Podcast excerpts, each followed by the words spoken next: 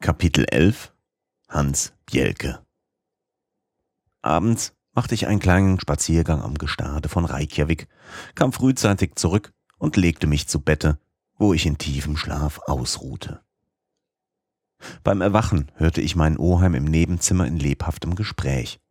Ich stand sogleich auf und beeilte mich zu ihm zu kommen. Er sprach Dänisch mit einem Manne von hohem, kräftigen Wuchs. Der große Bursche schien ungemein stark zu sein. Seine Augen in einem starken Kopf mit treuherzigen Zügen schienen verständig.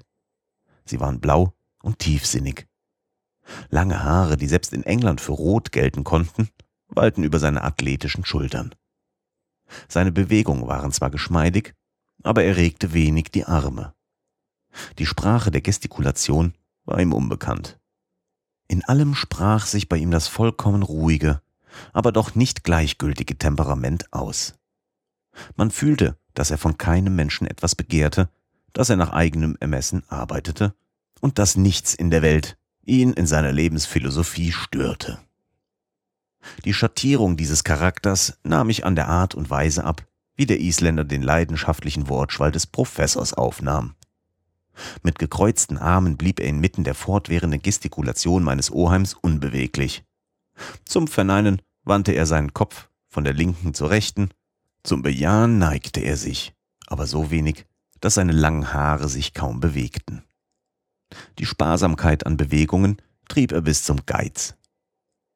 Beim Anblick dieses Mannes hätte ich sicher nicht geahnt, dass er seines Zeichens ein Jäger sei. Dieser scheuchte gewiss sein Wild nicht auf, aber wie konnte er ihm nahe kommen?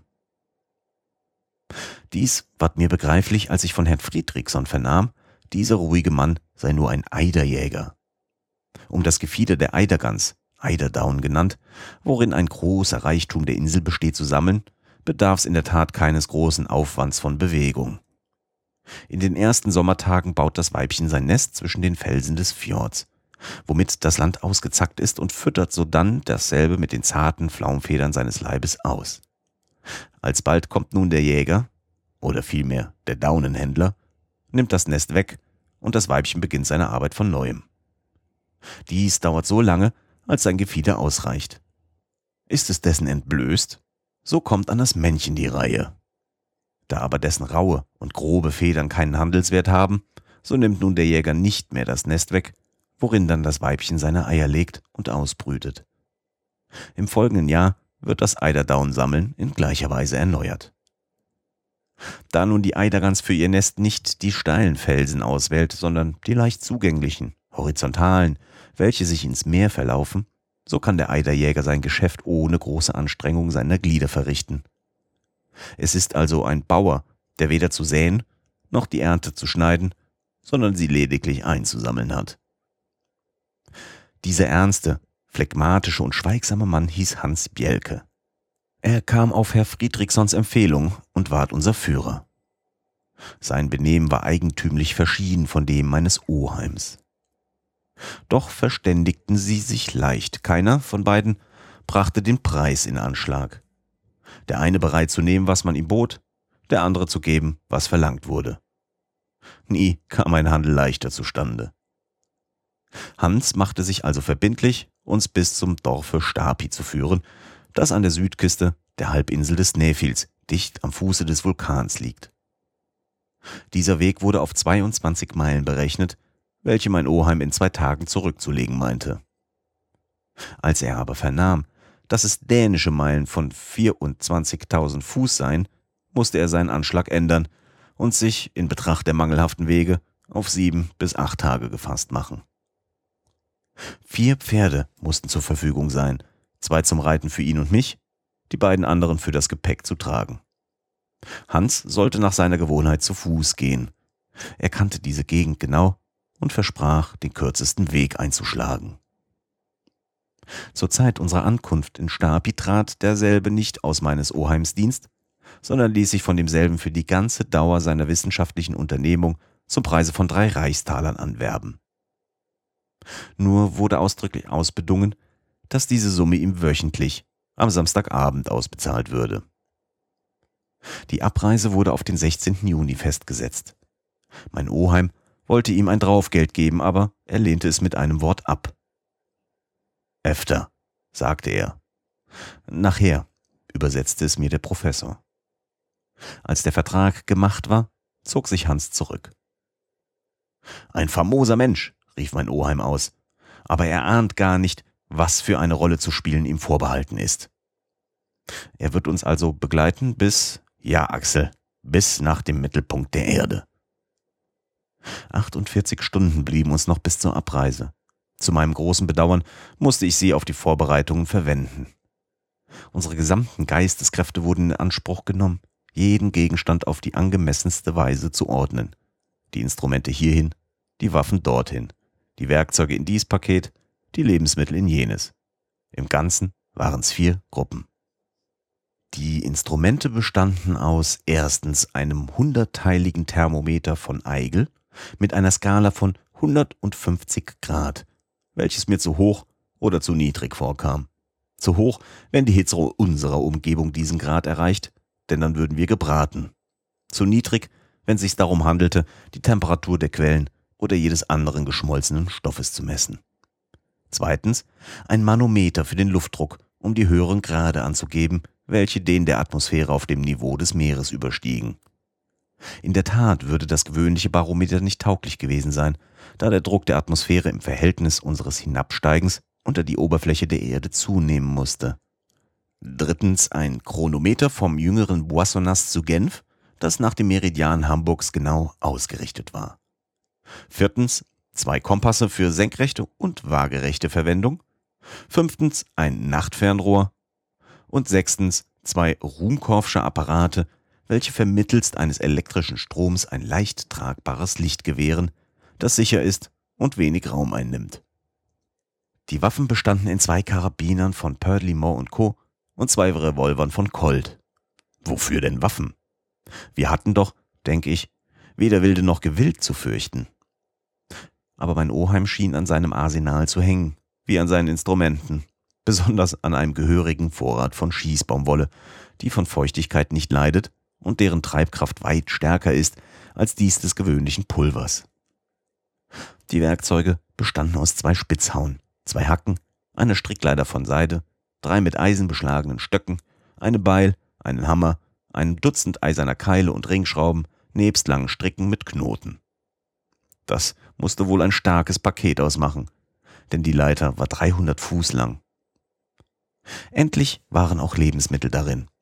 Das nicht sehr große Paket enthielt an konzentriertem Fleisch mit Zwiebackvorrat für sechs Monate. Wacholderbrandwein war die einzige Flüssigkeit. An Wasser mangelte es gänzlich. Aber wir hatten Kürbisflaschen und mein Oheim rechnete auf Quellen, um sie damit zu befüllen. Die Einwendungen, welche ich über ihre Beschaffenheit, Temperatur, selbst ihr Vorhandensein zu machen hatte, waren fruchtlos geblieben.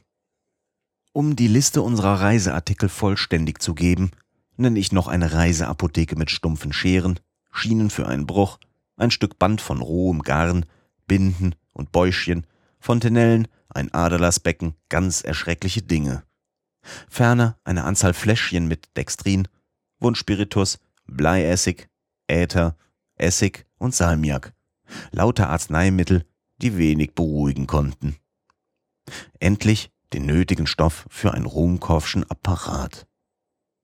Mein Oheim vergaß auch nicht Tabak, Schießpulver und Zunder, dergleichen einen ledernen Gurt, welchen er um die Hüften trug mit hinreichendem Vorrat an Gold, Silber und Papiergeld. Tüchtige Schuhe, die durch einen Überzug von Teer und elastischem Gummi wasserdicht gemacht waren, befanden sich, und zwar sechs Paare, unter dem Geräte. Also ausgestattet und versehen, sagte mein Oheim, hat man keinen Grund, eine weite Reise zu scheuen. Der 14. wurde ganz dazu verwendet, diese verschiedenen Gegenstände zu ordnen. Am Abend speisten wir bei dem Baron Trampe in Gesellschaft des Bürgermeisters von Reykjavik und des Doktors Hyalin, dem obersten Arzt des Landes. Herr Friedrichson befand sich nicht unter den Gästen. Später hörte ich, er sei mit dem Statthalter über einen Punkt der Verwaltung gespannt und sie besuchten sich daher nicht. Es ging mir also die Gelegenheit ab, ein Wort von dem, was bei dieser halboffiziellen Mahlzeit gesprochen wurde, zu verstehen. Ich bemerkte nur, dass mein Oheim fortwährend sprach. Den folgenden Tag, am 15., wurden die Vorbereitungen fertig. Unser Wirt machte dem Professor eine große Freude, indem er ihm eine Karte von Island zustellte, die ohne Vergleichung vollständiger war als die Handersonsche, nämlich die von Olaf Nikolas Olsen im Maßstab von 1 zu 480.000, welche von der isländischen Literarischen Gesellschaft nach den geodätischen Arbeiten Scheel Frisaks und der topografischen Aufnahme von Björn Gumlaxson herausgegeben worden war. Er war für einen Mineralogen ein kostbares Dokument. Der letzte Abend wurde in vertraulichem Gespräch mit Herrn Friedrichsson verbracht, zu dem ich mich mit lebhaftem Freundschaftsgefühl hingezogen fühlte. Auf diese Unterhaltung folgte ein ziemlich unruhiger Schlaf meinerseits. Um fünf Uhr weckte mich das Wiehern der vier Pferde, welche unter meinem Fenster stampften. Ich kleidete mich hastig an und kam herab auf die Straße. Hier war Hans beschäftigt, unser Gepäck völlig aufzuladen, ohne dabei ein Wort hören zu lassen. Doch verfuhr er dabei mit ungewöhnlichem Geschick. Mein Oheim machte mehr Geräusche als förderliche Arbeit, und der Führer schien sich wenig an seine Anweisungen zu kehren. Um sechs Uhr war alles fertig. Herr Friedrichsson drückte uns die Hände. Mein Oheim dankte ihm in isländischer Sprache recht herzlich für seine wohlwollende Gastlichkeit. Ich ließ in meinem besten Latein einen herzlichen Gruß vernehmen, dann saßen wir auf und Herr Friedrichsson rief uns zum Lebewohl den Vers Virgils nach. Fahren wir denn getrost, wohin Fortuna uns führet. Kapitel 12 Nach Snæfellsnes Wir hatten bei der Abreise bedeckten Himmel, doch beständige Witterung, weder erschöpfende Hitze zu fürchten, noch verderblichen Regen. Das Vergnügen, zu Pferd einen Ausflug durchs Land zu machen, erleichterte es mir, mich in die Unternehmung zu schicken. Ich fühlte so recht das Glück, in Freiheit seinen Wünschen zu leben, und fing an, der Sache die freundliche Seite abzugewinnen. Was ist übrigens, sagte ich mir, zu riskieren, mitten in einem merkwürdigen Lande zu reisen, einen berühmten Berg zu erklimmen, im schlimmsten Fall in den erloschenen Krater desselben hinabzusteigen. Offenbar hat Saknussem nichts anderes getan. Dass ein verborgener Gang von da ins Zentrum des Erdballs führe, pure Einbildung, rein unmöglich. So nehmen wir denn das Gute der Unternehmung hin, ohne zu handeln. Unter solchen Gedanken waren wir aus Reykjavik herausgekommen. Hans ging voran mit raschem, gleichmäßigem, ausdauernden Schritt. Hinter ihm die zwei Pferde mit unserem Gepäck, ohne dass man sie zu treiben brauchte. Mein Oheim und ich nahmen uns wirklich nicht übel aus auf unseren kleinen, aber kräftigen Tieren. Island gehört zu den großen Inseln Europas. Bei einem Flächeninhalt von 1400 Quadratmeilen zählt es nur 60.000 Bewohner. Die Geographen haben sie in vier Viertel geteilt und wir mussten quer durch den Teil wandern, welcher Südwestviertel, Südwest Fjordungr heißt. Hans hatte gleich von Reykjavik aus die Richtung längs des Meeresufers eingeschlagen.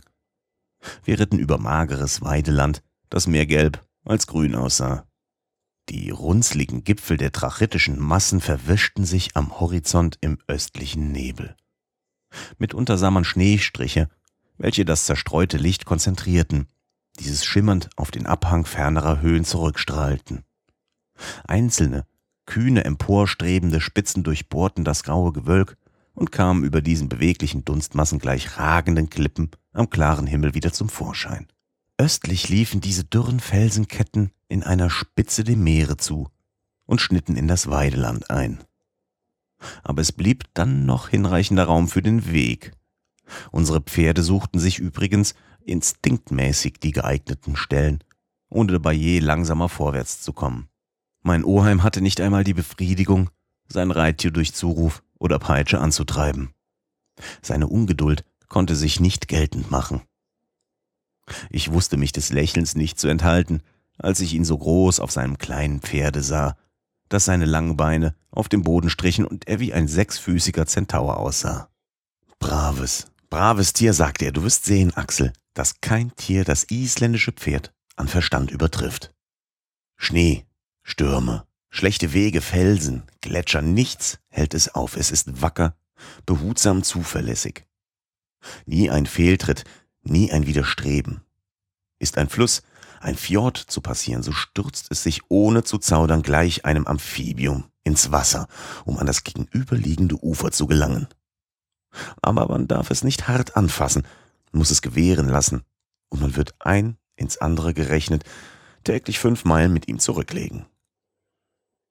Wir allerdings, erwiderte ich, aber der Führer? Oh, der kümmert mich nicht. Diese Leute kommen voran, ohne es zu merken. Dieser da rührt sich so wenig, dass er gar nicht müde wird. Übrigens werde ich nötigenfalls ihm mein Tier abtreten. Ich würde bald Krämpfe bekommen, wenn ich nicht mehr Bewegung hätte. Inzwischen kamen wir raschen Schrittes voran. Das Land war bereits etwas öde.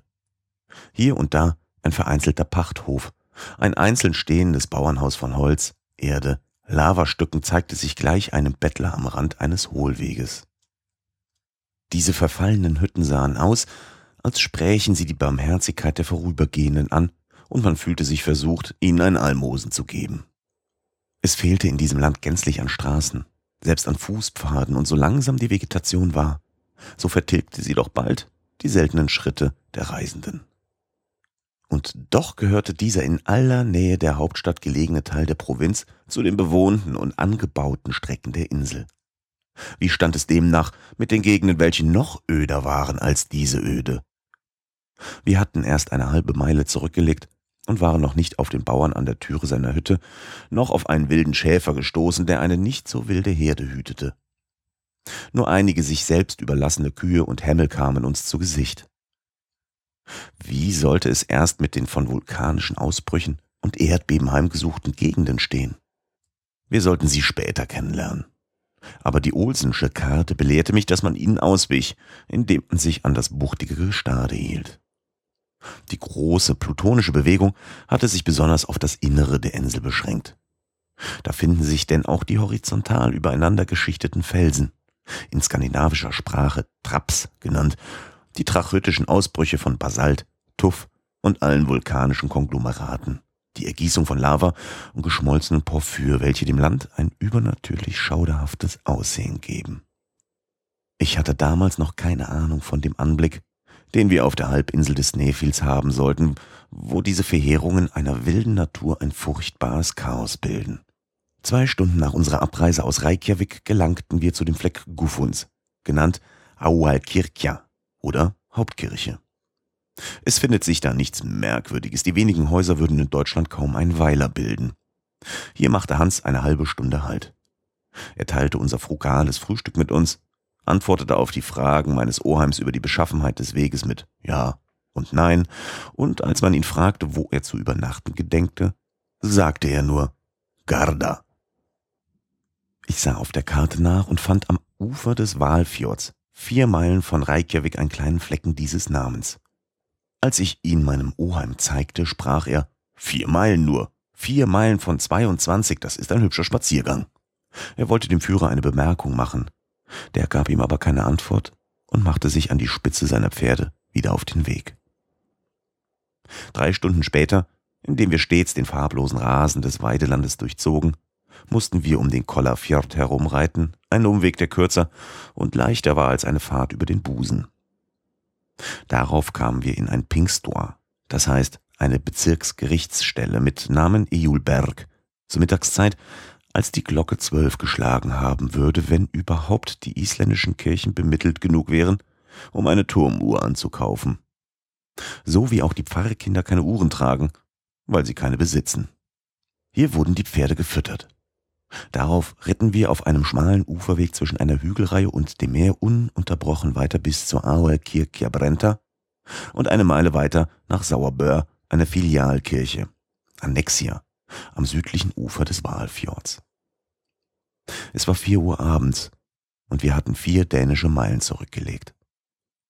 Der Fjord war an dieser Stelle mindestens eine halbe Meile breit. Die Meereswellen schlugen tosend wieder die scharf gespitzten Felsen.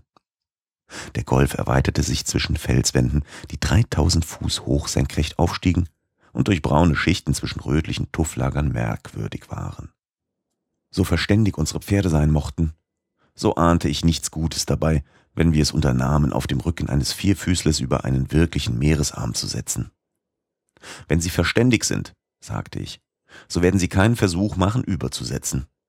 Jedenfalls übernehme ich's, äh, an Ihrer Stadt verständig sein zu wollen. Aber mein Oheim wollte nicht warten. Er galoppierte dem Ufer zu. Sein Reittier witterte die Meereswellen und hielt an.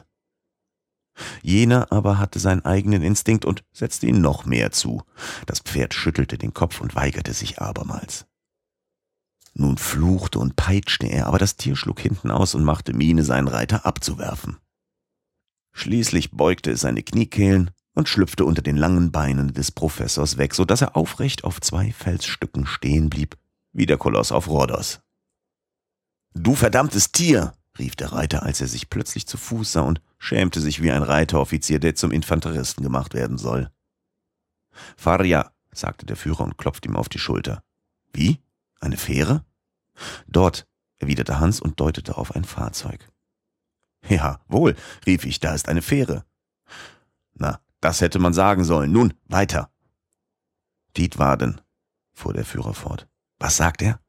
Er meint die Ebbe, übersetzte mein Oheim das dänische Wort. Allerdings, wir müssen die Ebbe abwarten. Vorbieder? fragte jener. Ja. Mein Oheim stampfte mit dem Fuß, während die Pferde auf die Fähre zugingen. Es war mir wohl begreiflich, dass man, um überzusetzen, noch eine Weile warten müsse, bis das Wasser auf seinem Höhestand wieder steigt, noch fällt, weil dann die Strömung in keiner Richtung wirksam ist, so dass die Fähre nicht Gefahr läuft, fortgerissen zu werden. Dieser günstige Zeitpunkt trat erst um sechs Uhr abends ein. Mein Oheim, ich, der Führer, zwei Fährmänner und die vier Pferde hatten bereits in der etwas gebrechlichen, flachen Barke Platz genommen. Da ich an die Dampffähren der Elbe gewohnt war, so kam mir die Rude der Schiffe als ein armseliger Behelf vor. Wir brauchten über eine Stunde Zeit, um über den Fjord zu setzen. Aber endlich kamen wir doch glücklich hinüber. Nach einer halben Stunde erreichten wir Garda. Kapitel 13 Eine Bauernherberge Es hätte nun dunkel werden sollen, aber unter dem 64. Breitengrad konnte die nächtliche Helle mich nicht in Verwunderung setzen. In Island geht die Sonne während des Juni und Juli nicht unter. Doch war die Temperatur niedrig. Es fror mich und ich hatte Hunger. Da war nun das Bauernhaus willkommen, welches uns gastlich aufnahm. Die Gastlichkeit dieses Bauers wog die eines Königs auf. Als wir ankamen, reichte uns der Besitzer die Hand entgegen und winkte uns ohne weiteres ihm zu folgen. Zu folgen, denn ihn zu begleiten war nicht möglich. Ein langer, schmaler, dunkler Gang führte in diese aus notdürftig behauenen Balken errichtete Wohnung und bildete den Zugang zu den Gemächern. Deren waren es vier die Küche, die Weberwerkstätte, das Schlafzimmer der Familie, Bad Stosa und das Fremdenzimmer von allen das Beste. Da man beim Bauen des Hauses nicht an die Größe meines Oheims gedacht hatte, so stieß er einige Male mit dem Kopf wieder die Vorsprünge der Decke. Man führte uns in unser Gemach, ein großes Zimmer mit einem Boden von gestampfter Erde und einem Fenster, dessen Scheiben aus wenig durchsichtigen Häuten von Hammelfleisch gemacht waren. Das Bettzeug bestand aus dürrem Stroh, das man in zwei hölzerne, roh angestrichene und mit isländischen Sprüchen verzierte Verschläge geworfen hatte. Solch eines Komforts hatte ich mich nicht versehen. Nur durchdrang das Haus ein starker Geruch getrockneter Fische, eingemachten Fleisches und saurer Milch. Meinem Geruchsorgan wollte dies nicht behagen. Nachdem wir unsere Reiserüstung abgelegt hatten, lud uns der Hauswirt ein, in die Küche zu kommen, die einzige Stelle, auch bei großer Kälte, wo Feuerung war. Mein Oheim folgte ungesäumt der freundlichen Einladung und ich schloss mich an. Das Kamin der Küche war nach uraltem Muster eingerichtet. In der Mitte des Raumes bildete ein einziger Stein die Feuerstätte. Im Dach befand sich ein Loch als Rauchfang. Diese Küche diente auch als Speisesaal.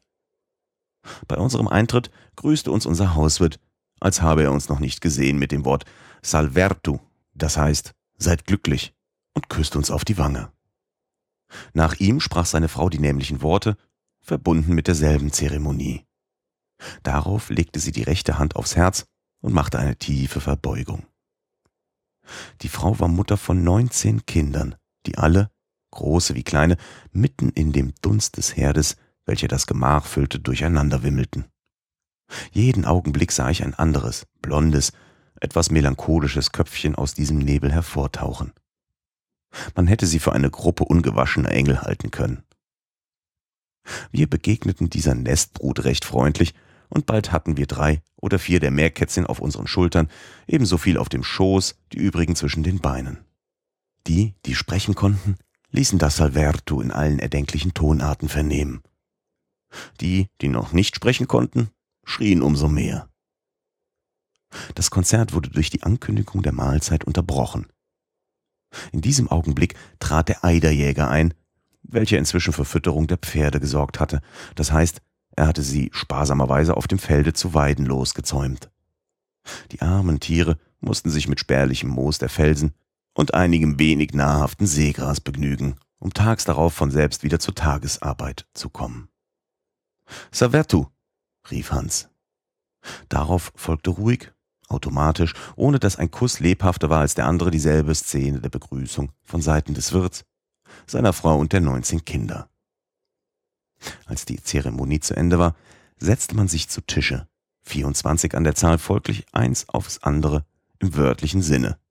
Wer nur zwei auf den Knien hatte, kam dabei gut weg. Jedoch als die Suppe kam, war das Völkchen stille. Unser Wirt reichte uns eine Moossuppe, die nicht übel schmeckte, dann eine stattliche Portion getrockneten Fisch in Butter schwimmend, die seit 20 Jahren etwas scharf geworden und also nach isländischen Begriffen vorzüglicher war als frische Butter. Dazu gab es Skir, eine Art geronnener Milch, mit Zwieback und einer Brühe von Wacholderbeeren. Endlich ein Trank, Molken mit Wasser gemischt, der Blanda genannt wird. Ob diese seltsame Nahrung gut war oder nicht, kann ich nicht beurteilen. Es hungerte mich, und zum Dessert verschlang ich einen dicken Heidekornbrei bis auf den letzten Mund voll. Nach beendigter Mahlzeit verliefen sich die Kinder wieder. Die erwachsenen Personen umgaben die Feuerstelle, wo sie Torf, Reiser, Kuhmist und Gräten getrockneter Fische banden. Darauf, nachdem sie dergestalt sich gewärmt, begaben sich die einzelnen Gruppen wieder in ihre Gemächer. Die Wirtin erbot sich, der Gewohnheit gemäß, uns Strümpfe und Beinkleider auszuziehen. Aber nach unserer höflichen Ablehnung bestand sie nicht darauf, und ich kam endlich dazu, mich auf mein Streulager zu kauern. Am folgenden Morgen um fünf Uhr verabschiedeten wir uns von dem isländischen Bauer. Mit Mühe konnte mein Oheim ihn bewegen, eine angemessene Vergütung anzunehmen, und Hans gab das Zeichen zur Abreise. In einer Entfernung von hundert Schritten bekam die Gegend ein anderes Aussehen. Der Boden wurde sumpfig und für die Reise weniger geeignet. Rechts zog sich die Gebirgsreihe unendlich hin, wie ein System natürlicher Festungswerke. Oft stieß man auf Bäche, die man notwendig durchwaten musste, ohne dass jedoch das Gepäck allzu nass wurde. Die Öde der Gegend nahm zu, mitunter jedoch schien eine menschliche Gestalt in der Ferne zu fliehen. Da wir auf einem Umwege unversehens einem dieser Gespenster nahe kamen, wandelte mich unwillkürlich ein Ekel an beim Anblick eines geschwollenen Kopfes, ohne Haare mit glänzender Haut und ekelhaften Wunden, die zwischen elenden Lumpen durchzuerkennen waren. Das unglückselige Geschöpf reichte nicht seine Hand zum Gruße entgegen. Vielmehr floh es rasch, dass ihm Hans nicht sein Salverto zurufen konnte. Spetelsk, sagte er. Ein Aussätziger, verdeutschte mein Oheim. Und dies einzige Wort wirkte so abstoßend. Diese erschreckliche Krankheit ist in Island gewöhnlich. Sie ist nicht ansteckend, sondern angeerbt. Darum ist auch solchen Unglücklichen das Heiraten untersagt. Diese Erscheinungen waren nicht geeignet, die traurige Landschaft heiterer zu machen. Die letzten Kräuter erstarben unter unseren Füßen. Kein Baum, außer einigen Gestrüpp von Zwergbirken. Nicht ein Tier, außer etlichen Pferden, die, weil ihr Herr sie nicht füttern konnte, über die düsteren Ebenen schweiften. Bisweilen sah man einen Falken im grauen Gewölk schweifen und pfeilschnell nach dem Süden fliehen. Ich gab mich der Melancholie dieser wilden Natur hin, und meine Erinnerungen zogen mich heim in mein Geburtsland. Bald mussten wir wieder einige unbedeutende Fjorde durchwarten und endlich einen Golf. Da das Meer dort eben im Stillstand war, konnten wir ohne zu warten hinüberkommen und gelangten zu dem eine Meile weiter gelegenen Weiler als Danis. Nachdem wir einige an Austern und Hechten reiche Flüsschen, Alpha und Heter durchwarteten, mussten wir die Nacht in einem verlassenen Gemäuer hinbringen, das von allen Kobolden der skandinavischen Mythologie besucht zu werden verdiente. Der Plagegeist der Kälte war dort sicherlich zu Hause, um uns die ganze Nacht zu quälen. Den folgenden Tag begegnete uns nichts Besonderes. Stets derselbe Sumpfboden, dieselbe Einförmigkeit, dasselbe traurige Aussehen. Am Abend hatten wir die Hälfte des Weges zurückgelegt und übernachteten in der Annexia Krösölbt. Am 19. Juni hatten wir etwa eine Meile weit Lavagrund unter den Füßen. Solcher heißt in der Sprache des Landes Raun. Die runzlige Lava zeigte an der Oberfläche die Gestalt von Ankertauen, die bald zusammengerollt, teils auseinandergezogen schienen. Ein ungeheurer Strom war den nahen Bergen herabgeströmt, nunmehr erloschenen Vulkanen, deren Trümmerreste von den früheren heftigen Ausbrüchen Zeugnis geben. Doch drang hier und da einiger Qualm heißer Quellen hervor. Diese Erscheinungen zu beobachten, mangelte uns die Zeit. Bald zeigte sich wieder unter den Füßen unserer Tiere der Sumpfboden, der von kleinen Seen unterbrochen war. Die Richtung unseres Weges war damals westlich. Wir hatten in der Tat die große Beifaxer-Umgang und der doppelte weiße Gipfel des Snæfjells ragte in der Entfernung von nicht fünf Meilen empor. Die Pferde gingen einen guten Schritt, ohne sich durch die Schwierigkeiten des Bodens aufhalten zu lassen. Ich meines Teils fing an sehr müde zu werden. Mein Oheim blieb so fest und gerade wie am ersten Tag.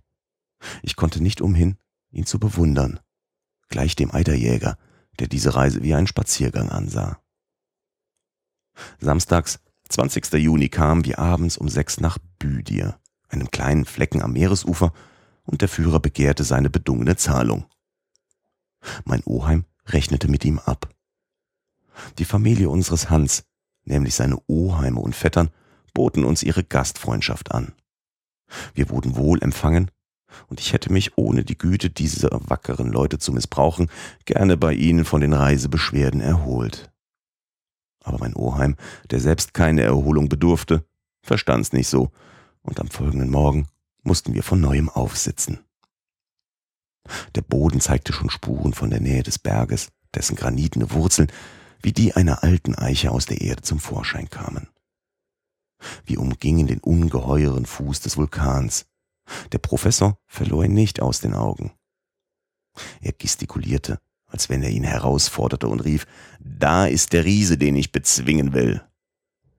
Endlich nach vier Stunden hielten die Pferde von selbst an dem Tore des Pfarrhauses zu Stapi. Kapitel 14 Im Pfarrhaus Stapi, ein kleiner Flecken von etwa 30 Hütten, steht auf Lavagrund im Widerschein der von dem Vulkan reflektierten Sonnenstrahlen. Der kleine Fjord, woran derselbe liegt, ist von einer auffallend gebildeten Basaltmauer eingefasst. Bekanntlich ist der Basalt ein braunes Gestein vulkanischen Ursprungs, das regelmäßige Formen zeigt, welche durch ihre Eigentümlichkeit überraschen.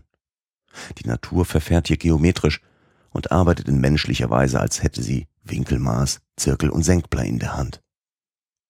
Indem sie sonst überall ihre Kunst in großen, unordentlichen Massen und seltsamer Verbindung der Linien gezeigt hat, so wollte sie hier ein Muster von Regelmäßigkeiten geben und den Architekten der frühesten Jahrhunderte ein streng geregeltes Vorbild. Ein Vorbild, das weder von der Herrlichkeit Babylons noch von den Wundern Griechenlands je übertroffen worden ist. Ich hatte wohl von dem Riesendamm in Island und der Fingalsgrotte auf einer der Hebriden reden hören, aber den Anblick eines basaltischen Unterbaus hatte ich noch nicht gehabt. Zu Stapi nun zeigte sich ein solcher in voller Schönheit. Die Uferwand des Fjords, wie das ganze Ufer der Halbinsel, besteht aus einer Reihe 30 Fuß hoher, senkrechter Säulen. Über diesen geraden Schäften von reinen Verhältnissen zog sich ein Schwibbbogensims aus horizontal liegenden Säulen, die nach dem Meer hin vorsprangen. In gewissen Zwischenräumen gewahrte das Auge unter diesem natürlichen Schutz nach Öffnungen von bewundernswerter Zeichnung, durch welche reichlich strömende Wogen schäumend entgegendrangen.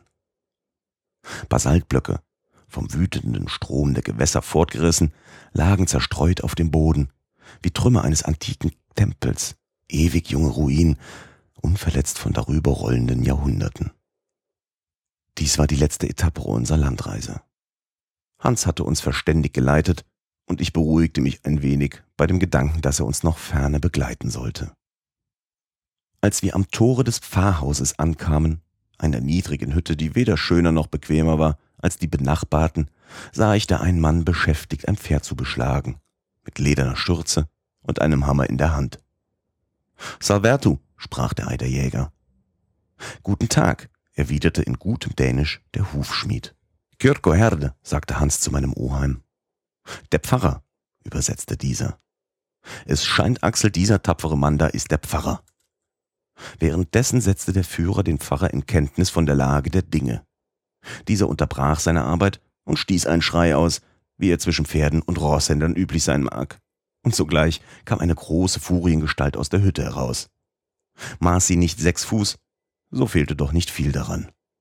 Ich fürchtete, sie möge den Reisenden den isländischen Gruß darbieten, aber ohne Grund. Ja, sie zeigte sich wenig freundlich, als sie uns ins Haus führte. Das Fremdenzimmer schien mir das schlechteste von allen im Hause zu sein. Enge, schmutzig und übel riechend. Man musste genügsam sein. Dem Pfarrherrn schien durchaus nicht die Gastlichkeit der Urzeiten eigen.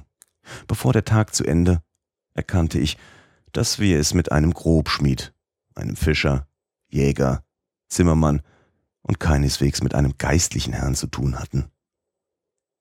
Allerdings war es ein Werktag, vielleicht stellte sich der Pfarrer am Sonntag ein. Ich will die armen Priester nicht tadeln, die allem zufolge sehr übel dran sind. Der Gehalt, welche sie von der dänischen Regierung bekommen, ist äußerst gering. Und dazu beziehen sie den vierten Teil der Zehnten ihrer Gemeinde, was keine 60 Mark beträgt. Daher müssen sie für ihren Lebensunterhalt arbeiten. Aber wenn man die Arbeit eines Fischers, Jägers, Schmieds verrichtet, nimmt man die Sitten und die Lebensart dieser ungebildeten Leute an. Am Abend merkte ich gar, dass unser Wirt die Tugend der Nüchternheit nicht kannte. Mein Oheim sah gleich, mit was für Leuten er zu tun hatte.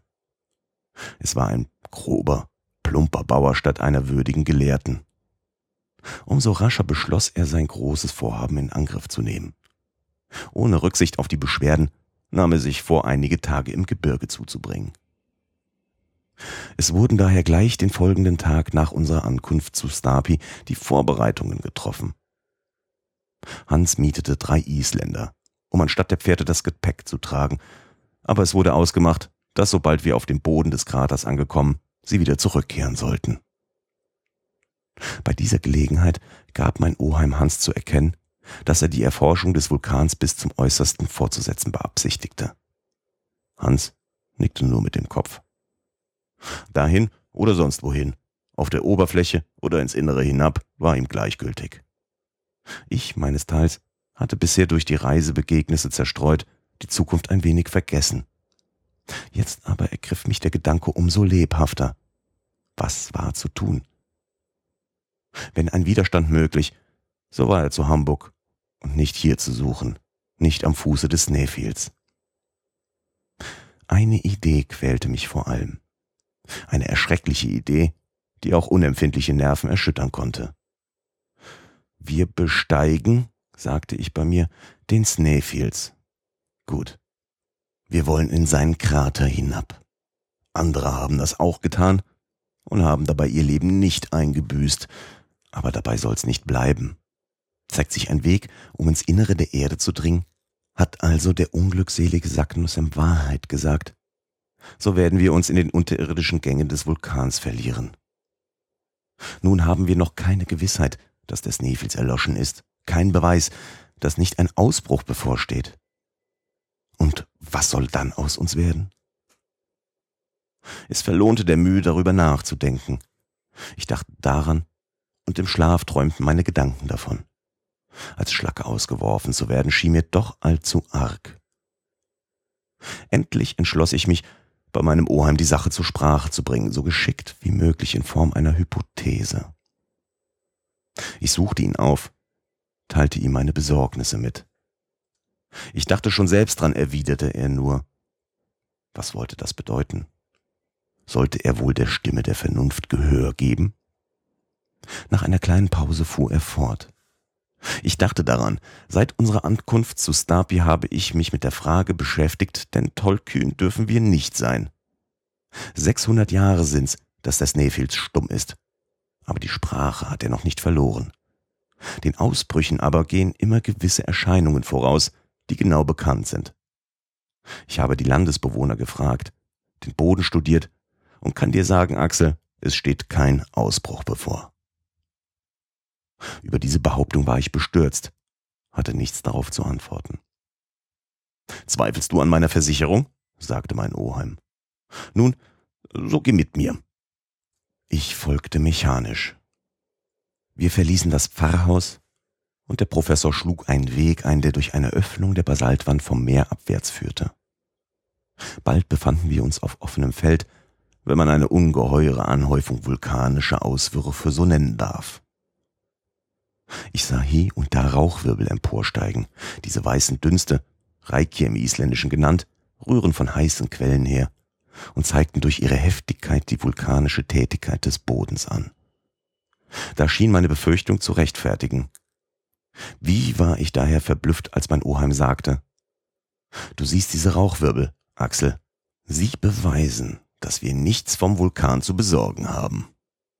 Das wäre, rief ich aus, merken dir wohl, fuhr der Professor fort.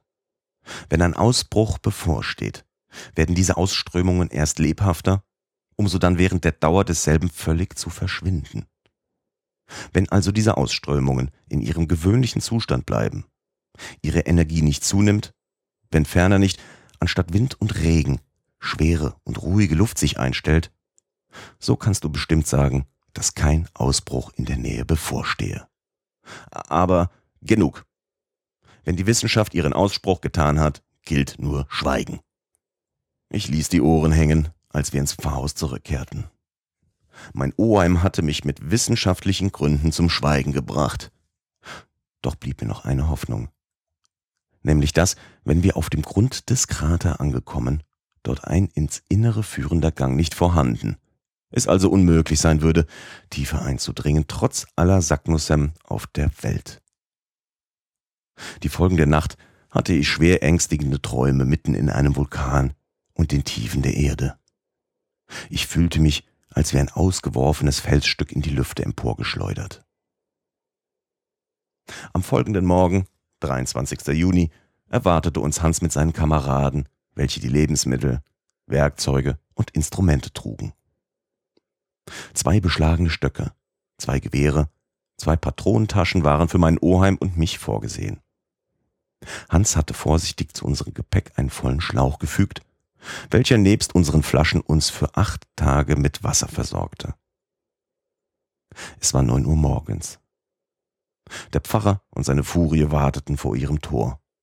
Ohne Zweifel, um den Reisenden ein letztes Lebewohl zu sagen.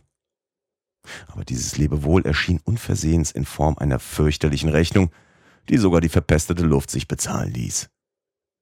Dies würdige Ehepaar schnürte uns, wie ein Gastwirt in der Schweiz, und brachte seine Gastfreundschaft hoch in Anschlag. Mein Oheim zahlte ohne zu handeln. Auf der Reise nach dem Mittelpunkt der Erde waren einige Reichstaler nicht anzusehen. Als dies geordnet war, gab Hans das Zeichen zum Aufbruch, und nach einigen Minuten hatten wir Stapi im Rücken. Kapitel 15 Auf dem Vulkan Der Snæfjells ist 5000 Fuß hoch.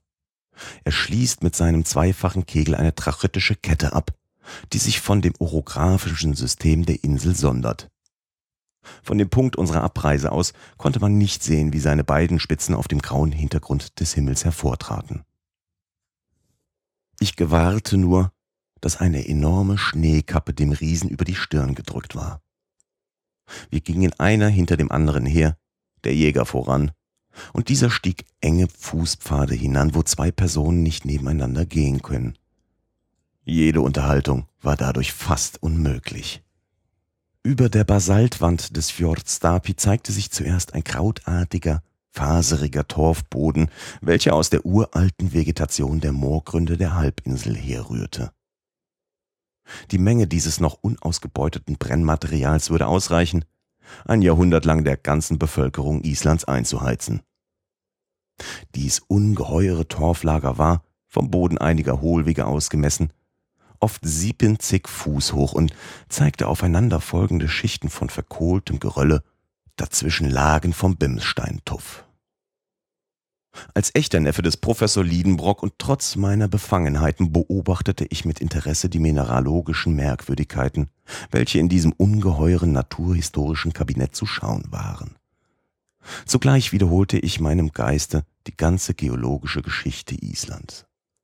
Diese merkwürdige Insel ist offenbar zu einer verhältnismäßig neueren Epoche aus dem Meeresgrund emporgetaucht. Vielleicht auch erhebt sie sich allmählich noch mehr. Wenn dem so ist, so kann man ihren Ursprung nur dem Wirken unterirdischer Feuer zuschreiben. In diesem Fall ging die Theorie Humphrey Davis, das Dokument Saknussem, die Behauptungen meines Oheims sämtlich in Rauch auf. Diese Hypothese brachte mich darauf, die Beschaffenheit des Bodens genau zu untersuchen, und ich gab mir sofort Rechenschaft über die nacheinander folgenden Naturerscheinungen, welche zu seiner Bildung besonders mitwirkten. Island, gänzlich ohne Niederschlagboden, enthält lediglich vulkanischen Tuff, das heißt eine Zusammenhäufung von Steinen und Felsstücken porösen Gewebes. Bevor die Vulkane entstanden, bestanden sie aus einem Kern von Trapp, der durch den Druck zentraler Kräfte allmählich aus den Fluten emporgehoben wurde. Die Feuer des Inneren waren noch nicht zum Ausbruch gekommen. Später entstand schräg von Südwest nach Nordost über die ganze Insel ein Spalt, durch welchen die trachytische Masse sich nach und nach ergoss. Dieses vollzog sich damals ohne gewaltsamen Ausbruch. Es fand ein enormer Ausfluss statt, und die geschmolzenen, aus dem Inneren der Erde ausgeworfenen Stoffe breiteten sich ruhig in großen Streifen oder warzenartigen Massen. Zu dieser Epoche entstanden die Feldspate, Syenite und Porphyre. Aber infolge dieser Ergießung nahm der Umfang der Insel bedeutend zu und folglich ihre Widerstandskraft. Man begreift, welche Menge elastischer Flüssigkeiten eingeschlossen wurde, als sie nach dem Erkalten der trachytischen Kruste keinen Ausgang mehr hatte. Es kam daher ein Zeitpunkt, wo die mechanische Gewalt dieser Gase so stark wurde, dass sie die schwere Rinde emporhoben und sich Auswege gleich Kamin schufen.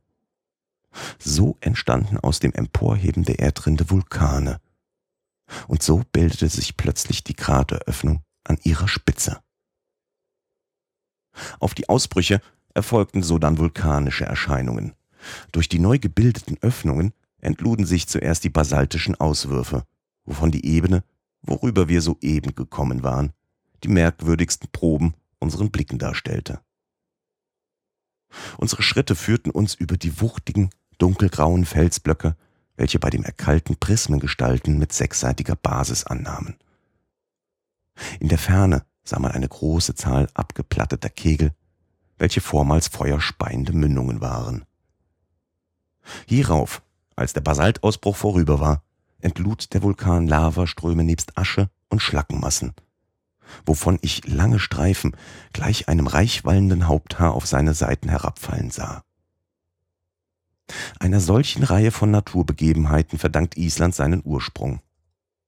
Sie rührten alle von der Wirkung innerer Feuer her und es war Torheit anzunehmen, dass die innere Masse nicht in fortdauerndem Zustand glühender Flüssigkeit sich befinde. Ja, Wahnsinn war es anzunehmen, man könne zum Mittelpunkt der Erde gelangen.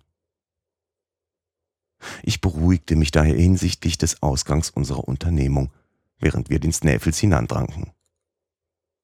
Der Weg wurde immer schwieriger, bergan. Die Felsstücke wankten, und man musste sorgfältig aufmerken, um einen gefährlichen Sturz zu vermeiden. Hans ging ruhig, wie auf ebenem Boden voran. Manchmal verschwand er hinter großen Blöcken und wir verloren ihn augenblicklich außer Augen. Dann gab er mit hellem Pfeifen die Richtung an, auf der wir ihm zu folgen hatten. Oft auch stand er stille, las einige Felsstücke auf, ordnete sie auf leicht erkennbare Weise und bildete so eine Richtschnur für die Rückkehr. Die Ereignisse, welche eintrafen, machten solche Vorsorge unnötig. In drei ermüdenden Wegstunden waren wir nun bis zum Fuß des Berges gekommen. Hans gab ein Zeichen, Halt zu machen, und ein leichtes Frühstück wurde von allen eingenommen. Mein Oheim aß doppelte Portionen, um schneller vorzukommen. Doch da diese Pause auch zum Ausruhen bestimmt war, so musste er sich nach dem Führer richten, der erst nach einer Stunde das Zeichen zum Aufbruch gab. Die drei Isländer, welche so schweigsam waren wie ihr Kamerad, der Eiderjäger, ließen kein Wort vernehmen und aßen mäßig. Wir fingen jetzt an, die Abhänge des Näfels hinanzusteigen. Sein schneebedeckter Gipfel schien mir durch eine optische Täuschung, wie sie im Gebirge häufig vorkommt, sehr nahe. Und doch, wie lange Stunden dauerte es noch, bis wir ihn erreichten. Und welche Beschwerden dazu. Die Steine, durch kein Bindemittel festgehalten, lösten sich unter unseren Füßen los und rollten so schnell wie eine Lawine auf die Ebene hinab. An einigen Stellen bildeten die Steine des Berges mit dem Horizont einen Winkel von mindestens 36 Grad. Es war unmöglich hinanzuklimmen, und man konnte nicht ohne Schwierigkeit um die Steinblöcke herumkommen. Wir unterstützten uns dabei gegenseitig mit unseren Stöcken. Mein Oheim hielt sich mir so nahe wie möglich. Er verlor mich nicht aus den Augen und manchmal gewährte mir sein Arm eine tüchtige Stütze. Er seinerseits hatte wohl einen angeborenen Gleichgewichtssinn, denn er wankte und stolperte nicht. Die Isländer, obwohl mit Gepäck beladen, kletterten so gewandt wie Bergbewohner.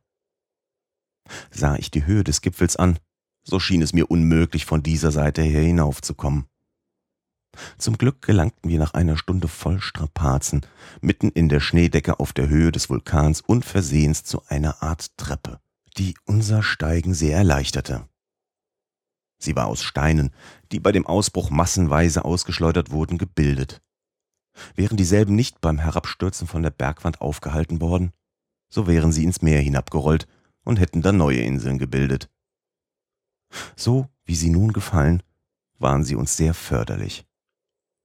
Bei der zunehmenden Steilheit des Berghangs machten uns die Stufen dieser Steine das Hinaufsteigen leicht. Und es ging dabei so rasch, dass ich, als ich eine kleine Weile hinter meinen Genossen blieb, sie schon durch die Entfernung merklich verkleinert sah. Um sieben Uhr abends hatten wir die 2000 Treppenstufen erstiegen und wir befanden uns oben auf einer Anschwellung des Berges, eine Art Unterlage, worauf der eigentliche Kegel des Kraters sich stützte. Das Meer war hier 3200 Fuß tief. Wir hatten die Grenze des ewigen Schnees überschritten, welche in Island infolge des beständig feuchten Klimas nicht sehr hoch ist. Es war grimmig kalt und es wehte ein starker Wind.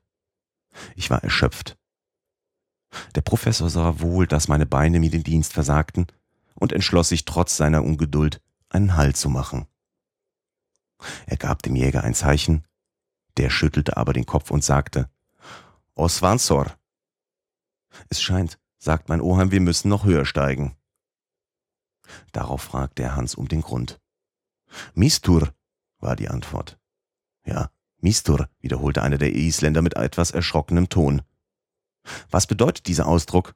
fragte ich unruhig. Sieh nur, sagte mein Oheim.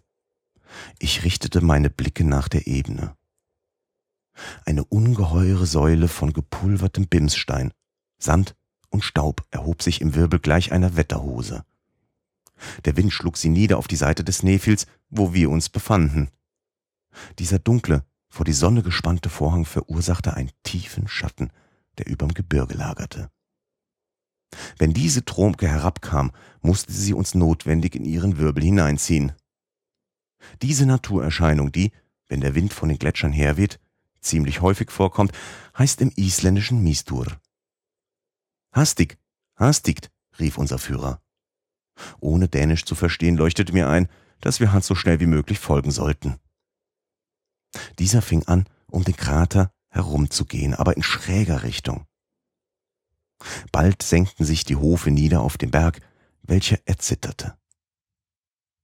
Die vom Wirbelwind mit fortgerafften Steinen flogen wie beim Ausbruch eines Vulkans, gleich Regen und Hagel. Wir befanden uns glücklicherweise auf der entgegengesetzten Seite und waren dadurch gegen die Gefahr gedeckt. Ohne die Vorsicht unseres Führers wären unsere Körper zersetzt, in Staub zermalmt, in die Ferne niedergefallen, wie das Produkt eines Meteors. Doch hielt Hans nicht für geraten, die Nacht auf der Außenseite des Kegels zuzubringen. Wir setzten unser Aufsteigen im Zickzack fort. Die 1500 Fuß, welche noch zu erklimmen waren, nahmen noch fast fünf Stunden in Anspruch. Die Umwege und schrägen Wege betrugen mindestens drei Lieues. Ich konnte nicht weiter. Ich erlag der Kälte und dem Hunger. Die etwas dünne Luft reichte nicht mehr aus für das Spiel meiner Lungen. Endlich um elf Uhr abends erreichten wir im dichten Dunkel den Gipfel des Snæfjells. Bevor ich noch zu meinem Schutz mich in den Krater hineinbegab, hatte ich noch Zeit, die Mitternachtssonne an der niedrigsten Stelle ihres Umlaufes zu sehen, wo sie ihre bleichen Strahlen auf die zu meinen Füßen schlummernde Insel hinwarf.